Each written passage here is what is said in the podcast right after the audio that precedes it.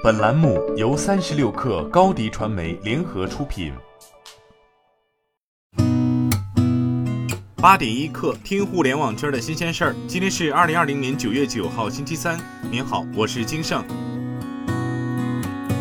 农夫山泉昨天在港交所挂牌上市，开盘价为三十九点八港元。开盘即大涨百分之八十五点一，截至收盘，农夫山泉涨百分之五十三点九五，报价三十三点一港元，市值三千七百零三亿港元。钟闪闪身价一度超越马化腾，成为首富，不过随着股价回落，最终位列第二。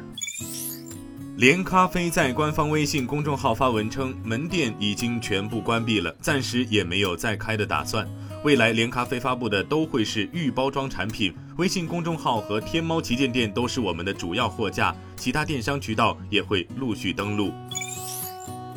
网易云音乐宣布正式上线全新内容板块“声之剧场”，推出四百三十部热门 IP 改编的广播剧与有声书。此外，还首创了能听能看的声画同频模式，在以音频为基础的同时，实时匹配精美场景图，同时还支持弹幕互动。网易云音乐的声之剧场主要瞄准了 Z 世代有声社区，通过一百余位头部声优进行演绎，选择的 IP 包括飞天夜翔的江东双璧、天下霸唱的贼猫金冠灵兽、西子旭的骷髅幻戏图等在内的头部口碑作品。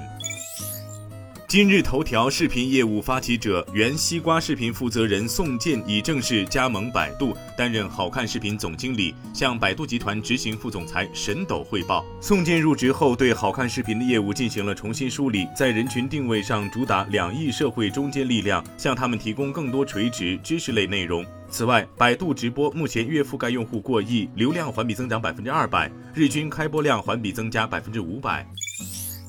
万达电影股份有限公司董事会秘书王慧武透露，《唐人街探案三》是春节档定制影片，它的类型比较综合，有探案和喜剧合家欢的元素，可以满足各类观众的观影需求。影片的品质也很好，公司希望仍能够在春节档上映。此外，王慧武表示，公司预计四季度开始各项经营业务同比恢复正常，扭转因疫情对公司经营造成的影响。由美国人造肉第一股之称的 Beyond Meat 宣布与嘉兴经济技术开发区签署协议，将在当地设计和发展生产设施，包括一座采用最先进技术的生产设施，以在中国生产 Beyond Meat 品牌的人造牛肉、猪肉和鸡肉等人造肉产品。Beyond Meat 由此将成为第一家将其主要生产设施落户中国的专注于人造肉产品生产的跨国公司。这一项目目前正在推进中，预计将在数月内启动试生产，并于二零二一年年初全面投产。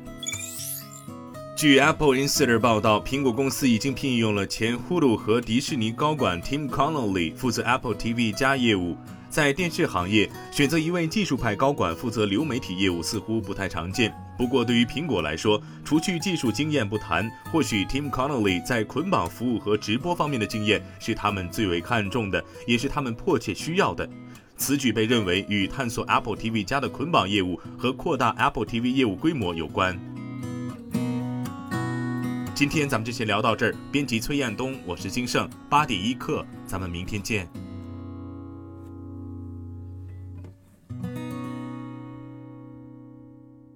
欢迎加入三十六氪官方社群，添加微信 baby 三十六氪 b a b y 三六 k r，获取独家商业资讯，听大咖讲风口，聊创业，和上万客友一起交流学习。